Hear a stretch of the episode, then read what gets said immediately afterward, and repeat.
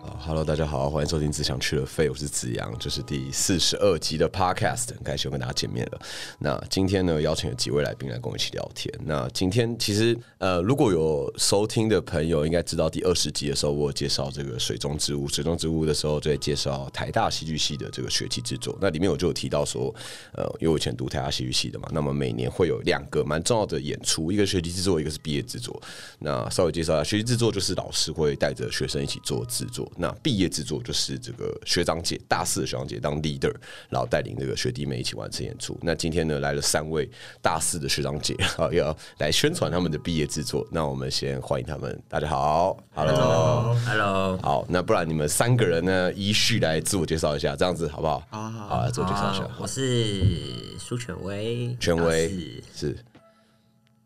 你你来介绍一下你自己啊？对啊，介绍一下自己。哦哦哦，我是我是呃二十届毕制未来简史的导演苏权威，未来简史的导演，OK，你是导演啊啊，导演达达。啊，大家好，我是王耀廷，然后我是这次二十届毕业制作的演员。是耀廷，Hello。 Hello，好，再来，哎、大家好，我是杜伟哲，那我是毕业制作的，也是演员。好。所以今天来了一位导演，两位演员啊，没错，大家这个还在排戏的当中，在晚上还要回去排戏，但现在就来聊聊天这样子。嗯好，因为其其实我自己是不认识你们三个啦，所以想说可以稍微跟大家聊聊天，认识一下。嗯那想问看你们三个当初为什么选择读台大戏剧系？因为可能就大家很好奇说，哎、戏剧系有蛮多所的、啊，或者说你当初就对戏剧很有兴趣嘛？那不然就由权威开 始。我的原因就是呃很简单，就是考不上北艺的，所以第一志愿是北医大戏剧系，对，原本就是哇台大戏剧系要备考胎啊。对对，然后 因为我以前在香港念呃，就是艺术学校，然后就是普遍都会想要去艺术的大学去念，然后那北医大就是可很多人的第一志愿这样子，也是我的第一志愿，然后。呃，那个时候我重考了三次吧，三次没上，然后结果三次是三年的意思吗你？说这么执着想要读北医大戏剧，对，哇，对，然后也有也有也有报台艺大，然后台艺大也没上，然后哦，所以是备所以胎的是备 胎，备胎的备胎、欸，备哇，胎的备 胎，逼不得已 就勉强来读台大戏剧 系，辛苦你然。后结果台大就是第一年报就就上了，哇，哎哇，哎在这么容易我们的 标准，不不是啊，这是缘分，这是缘分，哦，是缘分是，觉得是缘分是哦。那你当初来读的时候，觉得好勉强哦，我怎么会来这个地方，这样子吗？ 也不是哎、我觉得原本对这个地方也蛮期待，因是为北艺大那边就是呃，如果我要读的话，可能就是读表演这样子。是，但我自己本身除了对表演，也对后台的东西、灯光啊，嗯哼，呃舞台技术那些会也会有兴趣，是然后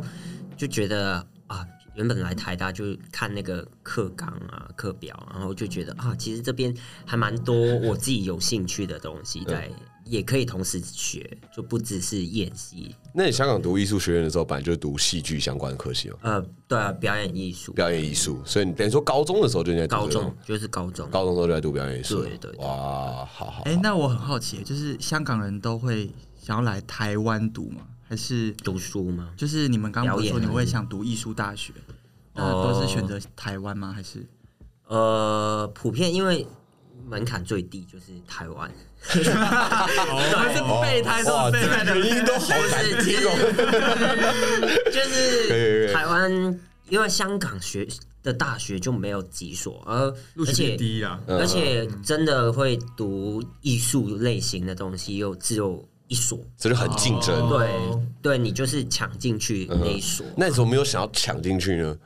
因为我认识那边很多毕业生是，是然后他们都觉得那边的状况制度对整个状况都是就是是对印象已经不好，就嗯哼没有很想要去那边。哦，所以就当时就已经有点心里有点打退堂鼓了。对， OK，决定来台湾，好好好，那台湾欢迎你啊！好，那欢迎自我介绍一下。啊，好，我的话是我高中的时候其实就是社团，然后有接触这样。那其实一开始在考大学的时候也没有特别想说一定要非念不可。那刚好因为学测的时候就你高中嗯是什么高中呢我？是成功高中，成功高中，然后对那时候就读戏剧社，对嗯哼对对，然后就想说，反正学测要面试，然后因为那个戏剧系的名额也不多嘛，就男生五个，女生五个，就想说好，反正就报报看，有上就就是一个那个机会这样。是是，结果后来一阶、二阶这样，然后后来真的上的时候，想说哇，这个是一个，就是怎么讲，对我来说好像是，老天注定的，就是我觉得说啊哇，他都已经给我这个机会，然后我还要自己把它推掉吗？哦所以后来就想说啊，对对对且战且走的心态啦。对，因嗯为其实自己心里是有想读，可是当然会担心，想说，哎、是不是应该要要真的要选择这条路或什么？那你真的读了戏剧系之后，跟你原本预期的戏剧系有有落差吗？就是因为以前戏剧社跟现在实际上戏剧系好像一定会不太一样吧？对，其实真的蛮不一样的。嗯可是我觉得其实想象上可能差不多，嗯可是可能在做戏啊，就是当要把这个呃你的一个兴趣变成你的专业，或者是变成你的工作的时候，那个心态上就会差蛮多的。所以大一到大四的过程当中，你有没有后悔过？就觉得啊，我当初只是想当兴趣，没想到读了个这么专业的，花了好多时间的，有这种感 觉。哎、后悔吗？其实也不会，我觉得我有点可能比较奴一点，就是 越越越辛苦，给哎你然后什么就吃， 对，越辛苦，然后就越觉得啊，很想哦要，就是把它做好或什么之类的。反而觉得很浪漫，觉得很为理想在奋 斗。对对 对，可能现在还没有醒过来。 人生很长，人生很长。对 OK，好，那伟哲哦，我其实是有点误打误撞哎、啊，是就是我当初，呃，我在选学校的时候，我我是有爬了一下戏剧系，就是研究了一下，嗯然后我觉得这个是很很有趣。反正我那时候却步的原因是说，我看到那必修课，想说哇，表演课是必修课，嗯嗯，但你觉得表演你没有把握，还是你没有兴趣我？就干好，可我我我想象都是有点尴尬这样子。哦，OK，结果像我一个演员坐在这边， 对对啊，然后所以那时候我其实填志愿的时候我没有填戏剧系，哦，我填六个志愿，然后都没有戏你剧说。学测的时候，对嗯哼然后我志愿卡已经交出去了，嗯然后那天晚上，因为我填了，我有填一个社会系这样嗯，子，然后那我台大社会系，台大还是政大忘记嗯嗯了，嗯对。结果我那时候就晚上我留在学校，想说我今天来写我的备审资料这样，是然后我就打开社会系的备审资料，啊，他那时候是有一个格式的规定，这样子就不是我爱写什么就写什么。结果我打开那个那个格式，看他要我回答一些问题，我想说，干这我我我我不是要搞这个，我我我不知道，我不知道这是什么东西，那我就我完蛋了，怎么办？我我选错了。然后这我想到说啊，对，那时候有看到一个台大戏剧系啊，这样，然后我就再去再去更仔细的、更认真的看了一下，然后哦。好吧，不然我还是还是来这边好了。就是说，对艺术很有兴趣啦，嗯就是我高中玩乐团啦，然后也喜欢看电影什么的，嗯所以我觉得好吧，那我就来填回来这个。我打电话给我老师说，哎、我想改志愿这样子，然后就就进来了，所以你改了志愿就直接进来了，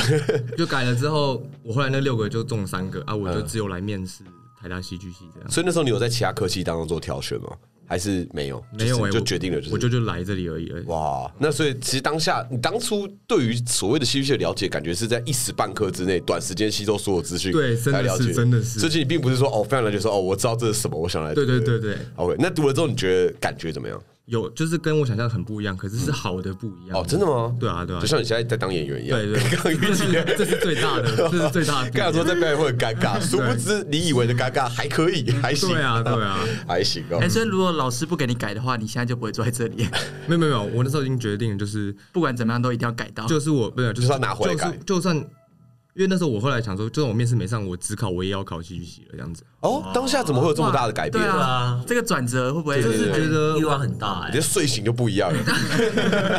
就觉得哦，我觉得这个搞不好是对的啦，这样。哦，就这个感，这是感因受为到真的。是一因个为感觉准备那些东西，会觉得啊，好像戏剧系的东西而，且就觉得有点，其实其实后来就是为了戏剧系也要写备审资料嘛。是哦那写的时候发现哦，哎、我也是演过英语话剧、哎、 哎哎，啊，我也是，就哦，好像其实发现小时候或者这成长过程当中还是很零星的表演经对验，对然后其实对这些经验自己还蛮喜欢的，对对对对对然后觉得哎好像也没有那么尴尬，没有那么不喜欢。好像其实可能是我该来的地方这样。哦，好，那反正你们不知不觉都读到大四了嘛，对， 不管愿意不愿意都到然大后四，还没有转 系？对，都还没有转系，而且现在要做毕业制作了。那你们现在这个对于面对大四有没有什么样的想法？面对要毕业这件事情，我记得我当初大四的时候，我超焦虑，因为我觉得艺术科系的时候读的时候觉得很开心，觉得很热血，但是毕业前突然觉得。干，跟其他科系比起来，要赚钱很少，好像哇，这是不是很难以为生？你们你们现在会有这些焦虑吗？还是你们有什么想法面对要毕业这件事情？我觉得是一定会诶、是，就是可能要听你觉得约会，我觉我觉得就算不是这个科系，但是这个科系可能又更多一些，但是是感觉所有的，就你可以感受到大家的一股气，就是那种每个人都在想说自己未来要往哪边走，要你说啊要考研究所，所有不管科系的人，还是你们这你或们者是系当然系上又更有那种，因为大家常见面嘛，你就会知道说大家都开始在想说我要读研究所吗？还是我要转行吗？还是要干嘛干嘛？对我觉得这个焦虑是一定每个人都会有。就大家都有这些计划，反而让你更焦虑。对，就会想说哇，那我我的计划是什么？我的下一步是什么？我我自己反而没有，嗯就是首先首先首先是赚钱，就是我家里没有这个承担什么的压力。哇，然后家里不缺钱，对，好好、哦，哇，好想要家里不没缺有钱。有兄弟姐妹就是是是简单多了是是，是没有就所以也没有一个赚钱的压力。但如果讲到赚钱的话，就因为我考进台大之前，在香港已经在剧场里面工作，哦所以也不会觉得赚钱是一个问题。 是对，是而且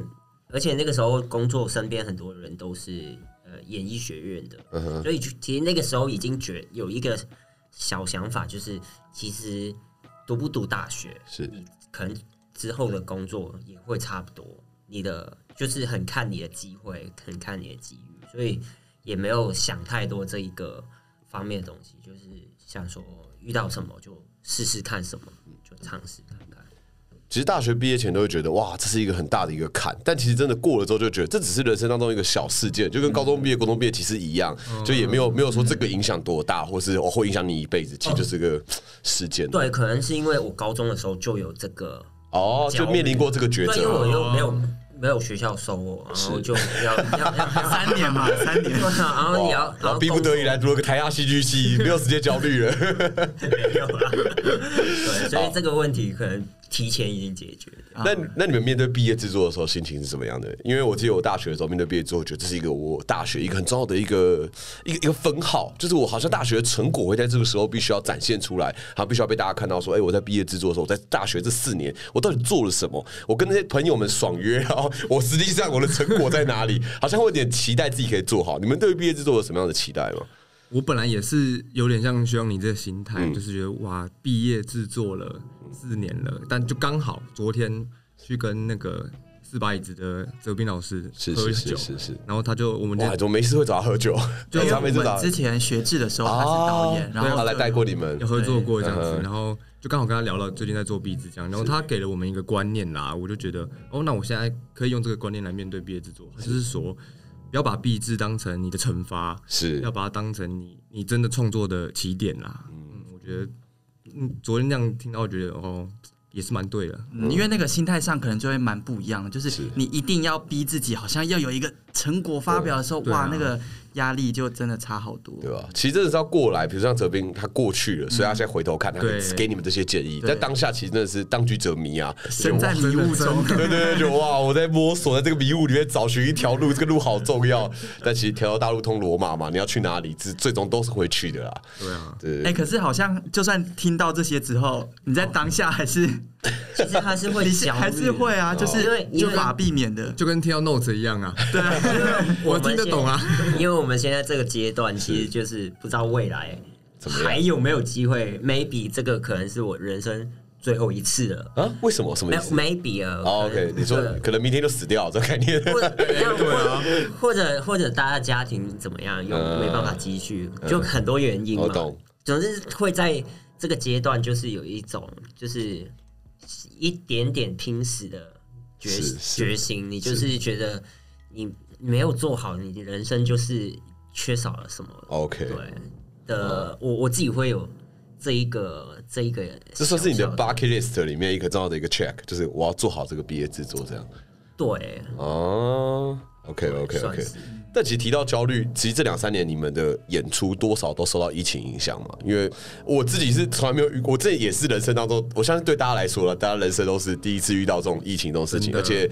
就是像剧场界就是兴于百业之后，衰于百业之前嘛，所以所以很多时候我们会更加，我不知道，我觉得我更加茫然啦，在一些状况之内，或者在疫情，比如说这前面三个月，然后大家在三级警戒里面的时候，你都不能工作，然后突然觉得哇，好像外送员对于这个世界还有一些贡献，我对对这世界贡献是什么？我只在家里面，然后没事做这样子，然后或是什么外面的司机大哥啊什么，哇，对社社会的贡献好大哦。那我们做艺术到底是为了什么？我不知道欸。那你们面对比如说这两年疫情的影响，然后包括你们去年学制是爱与资讯嘛，我有去看对，然后你们也是变成只有校内还有校友可以看对，然后加上今年的这个水中之屋，我也二十集也介绍了， 介绍完之后，结果因为疫情又停演了，也没办法演出。对那到现在你们毕业制作终于可以做毕业制作，你们觉得这个转变对你们的这个准备这出戏的心态上会有什么影响吗？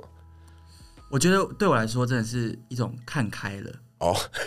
就是我已经经历了，我已经经历了这么多，就是因为一开始，比如说爱与资讯是一开始就决定说好，那 那我们去年就的学期制作，呃，对，去年就不售票了，那我就哦有这个心态。可是呢，水中之屋是演出前的一个礼拜，进剧场前一个礼拜突然直接整停个业 shut down，然嗯后、然后你就觉得那个冲击很大，然后就很难过，到现在觉得说。接下来，我不要，呃，不要乱 讲话。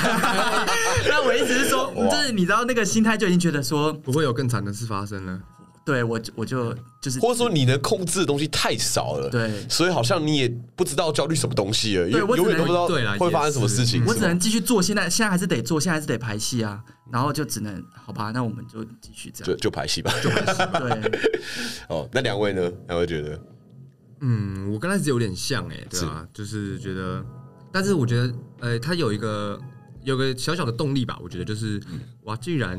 这次应该是能如期的演出，那有一些之前的遗憾什么的也好，是？感觉可以稍微放在心上，嗯哼，嗯哼，嗯哼，看这次可不可以赎回一些遗憾？ 至少也就是爽一下啦。是是是是，其实我觉得就是做这种事情都是这样，因为其实毕业之后，你也是有很多因素可能会影响到你的演出，不论是钱，不论是时间，不论是合作的人，都可以怪罪。疫情当然是可以怪罪的一个选项之一，但我自己后来回想，会觉得说，那我不如先把我分内事情做好。如果我分内事情有做到一百分，做到一百二十分，我再来怪罪这些东西，那都合理。那如果我自己分内的东西没有做好，去怪罪这些东西，其实有些时候只是把这个这个遗憾的心情加注在这些上面，自己去回想。那我这段时间里面，我有为我自己在该做的事情够努力吗？如果没有的话，其实你还是有很多可以努力的空间嘛。好， 大家好，陷入沉思啊。 那我们接下来今天要聊的这个剧本叫做《未来简史》嘛，对不对？对那《未来简史》我也稍微看了一下，哇，这剧本真的蛮有趣的，是一个真的是蛮有趣的一个剧本。各位看完第一次《未来简史》的时候，感受怎么样？一个字哎、说难。难好难啊，真的难啊。怎么说？怎么说？ 因为当初就是看到这个剧本的时候，第一个是本身的议题是比较大的，嗯，然后再加上哇，对演员的来讲都是独白，独白，独白，独白。是然后这个独白，独白的训练虽然在戏上有一些，不过独白毕竟就相对于那个，就是又是一个更难去掌握、需要去掌握的东西。然后又，但是它又是由独白组成整个戏的那个，在观众的感受上，可能也更需要演员的那种表演去 engage 或什么。我觉得是这个刚看到的当下，觉得哇，是一个好大的挑战。我就可以跟大家分享一下，就对演员来说，独白真的是蛮挑战的，因为在舞台上如果有 partner，其实你们彼此 give and take 就在互相帮助彼此，所以有些时候你真的不行的时候，你是有队友可以求救的。但是独白之后，场上没有队友，就自己一个人在那边蛮干。他说：“哇，我这里断掉了，不行不行，我也只能够自己救自己，没有人可以救你了。”所以独白之后会有一种全世界剩下你一个人在奋斗的感觉。 所以这出剧本真的有很多很多的独白，所以对于你来说是觉得要廷觉得来说是很难。那伟哲呢？就难是难在，因为他指涉的东西很明你不一定觉得难啊，你看完的第一哦排也我是是觉觉得 得难，你难也是还是觉得哦，其实蛮简单的，显，很难这样子对。 是就是我觉得他紫色的东西很明显，嗯哼那我就觉得一看完之后，知道如果我要演这个剧本的时候，我一定有某种责任感啦，就是要为它里面在紫色的国家，香港是一个国家，国家呃 说一些说一些是是说是说一些话这样是子，那我就是哦，就是有一一种，我不是在那里。搞惩罚了，我不是在那里秀秀我的技巧喽嗯哼我是要真的是这个故事要值得被好好的说哦，这样子。所以这故事得说，里面有些东西其实对你来说是更有情感、更有感触，你更有责任、更有想要把它做好的这个动力。是有吗有有是，哦，所以这个剧本对你来说其实是有蛮多的这个反应的，是有蛮多的这个 reaction。你觉得哦，我有有感觉国家这件事情。是啊，是好好，那导演我呢？反而反而难这个词是越排，就是越这个剧本是发难导演决定的吗对，我是我？OK 决 OK，定，好，就是越排，然后或者是在这个制作开始的时候，慢慢去跟设计师沟通啊，跟演员沟通，会越来越发现他的难。很难，因 为当初跟他说难的时候，他都不相信，哦他都觉得说不会吧？我觉得我以为导演就是我挑一个男的弄死 你们，没有，但原本有觉得有点难，觉得不容易，对对，觉得不容易。我是觉得他绝对会是一个挑战是，有挑战性的。，对。然后，但我第一次看的时候，我会因为我我自己是一个香港人，那这个剧本里面有很多投射的含义，是这剧作家也是一个香港人嘛，嗯也是香港剧作嗯对家，，其实都是在投射呃过去雨伞革命是的东西，或者是过去中国跟香港之间的关系，或者是中国自己里面发生一些东西。所以在我成长里面，其实我已经在接触这些东西的时候，蛮可以 share 这个感觉的。是然后再来就是我自己是比较喜欢那种哲学思辨嗯的东西。那这个剧本里面的这个这个 part 也是蛮吸引我自己，看完之后就会沉思一下下这样。其实这个剧本真的蛮多哲学的一些探讨，不论是啊，这我们后面可以聊到聊到剧本的时候，但是确实看的过程当中，在很多段独白里面都会去思考它里面暗藏的寓意到底是什么。当然，它剧本最一开始，它其实前面就讲说这没有暗指任何国家，但这也是有趣的地方。到底有没有暗指呢？这你自己可以决定嘛，这不是不需要剧作家来告诉你，但是大家心里面都会有一个底，你到底在讲的东西是什么，或者你这实际上你在探讨的东西是什么。然后每一个人因为每个人的生活经验以及处在的位置不一样，或许会思考的东西、思考的面向也会不太一样。那不如你们来介绍一下这个剧本，因为一定很大家都没有读过，就像我在接触这个剧本之前，我也没有读过，所以跟大家介绍一下这个剧本在讲什么。 好啊，好啊，好啊好啊好我啊，来吗？来 吧，呃，这个剧本就是它有两条线，是哎、是两个逆向的时间线，嗯一个是从未来回到现在，一个是从现在然后往慢慢往，一个是线性的，然后一个是逆向的这样子。是，然后呢，就是两条线分别有两个主角，一个就是怎么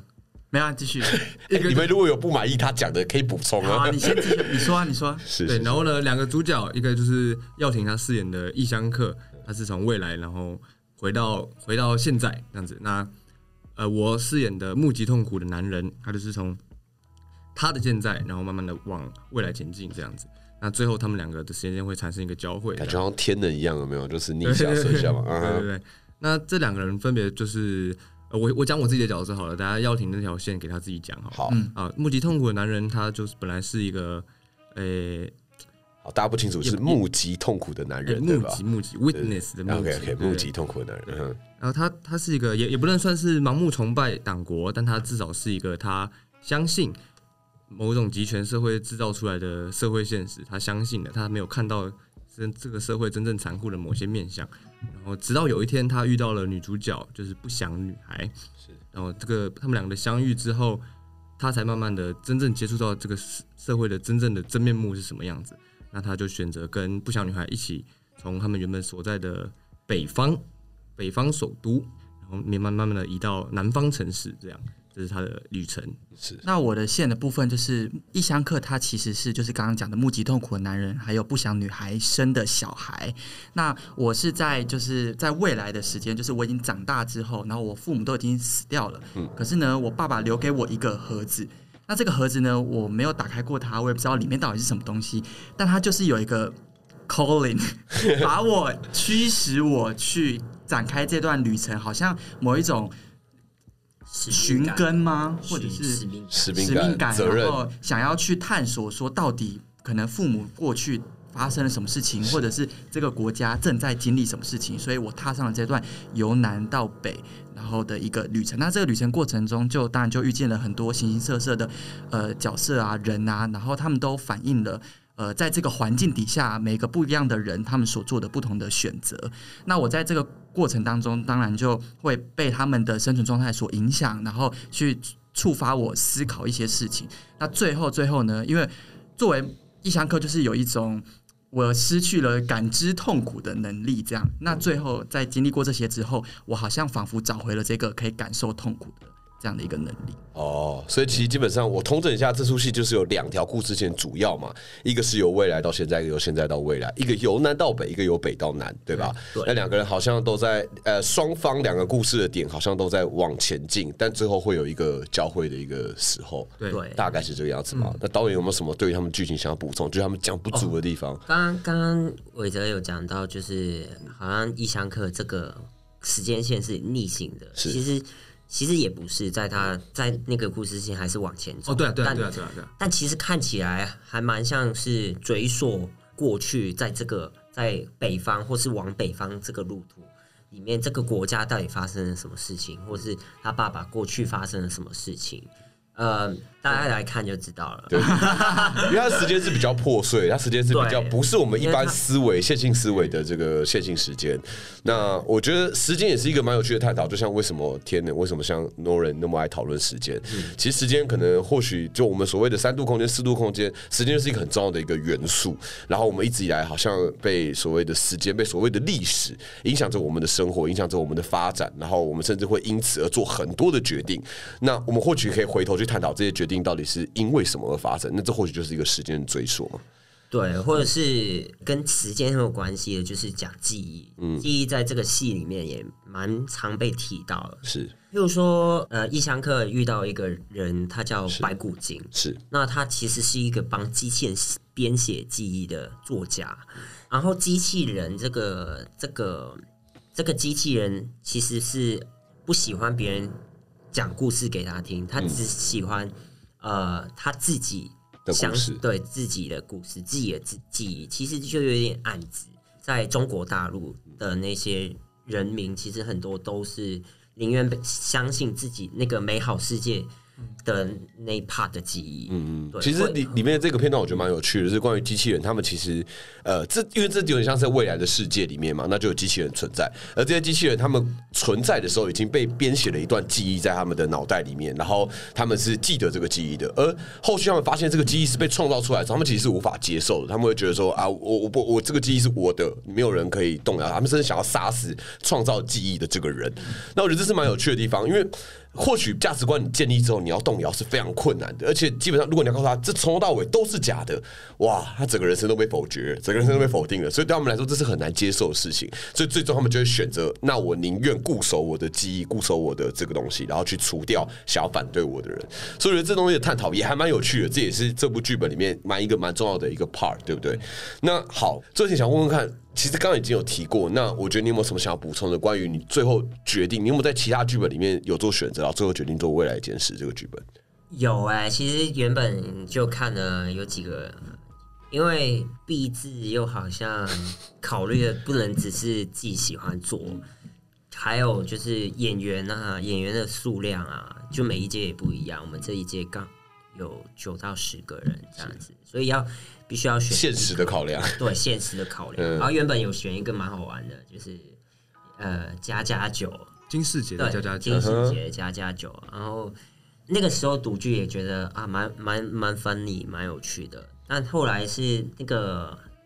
角色的男男女比例很不八的，就是 K 不出来了。对 K 不出来，啊然然后嗯就工作模式上也，因为它是比较这种共同齐心创作的一种概念。对原本原本金世杰他们 develop 这个剧本的时候会是这个工作模式，所以换成我们就是要演这个剧本，好像又多一层难度。然后也其实不止我啊，就是还有另外一个同学，其实也有提剧本，嗯因为我们台大的戏剧系就是就是想要当导演的人，想要在毕志当导演的人就提剧本，然后给同学们看过，然后给再给演唱会看过不过这样子。然后原本有选了一个深夜小狗，然后深夜小狗就版权没办法拿到，嗯哼然后另外一个就是那个蛮有趣的一个，其实蛮一有个趣小的。插曲，蛮有趣的一个插曲。对就是那个驴得水啊， 对，驴得水，驴得水就是一个讽刺大陆，呃，政治也是政治也是领域的戏对，对，然后刚好现在就是呃中国呃建建国党百对建党百年，然后所以他们这边的禁演这种政治敏感题材是对那因为毕竟台湾是是中国的一部 分， 那当然当然也是不是禁演了，对啊哦，啊对，所以就没办法拿到版权。对，所以驴得嘴也没拿到啊。对，但然后就结果讲一个对，更取舍之下选了一个未来监视。但是这个外件事又好像有某种程度上呼应到了我们拿不到这个对版权，啊就讲了这样的一个故事，也是蛮哇，有其实趣的蛮后设的，在公司这件事情。对，其实是是的哦，所以其实其实选剧本本身有很多实际的考量啦，这也是币制上比较绑手绑脚的地方，没办法想做什么就做什么，因为牵扯到大家要参与币制的人，大家想做什么职位，大家想做什么东西，然后协调之下，但其实做戏本来就这样，很多时候都是在有限的资源里面、有限的东西里面去找到一个最合适大家的方式，未必是最好的，但或许是在协调之下比较适合的一个选择嘛。那所以最后你们选择未来见识。那么我们等一下下一集呢，我们呃下礼拜下一集，或是等一下下一集，我也不知道我会怎么剪。反正呢，下一集呢还会再聊这个未来见识的部分。那一样这一集结束，你们还是可以先宣传一下。那未来见识你们预什么演出时间、什么时候、地点、什么时候跟大家分享一下好吗？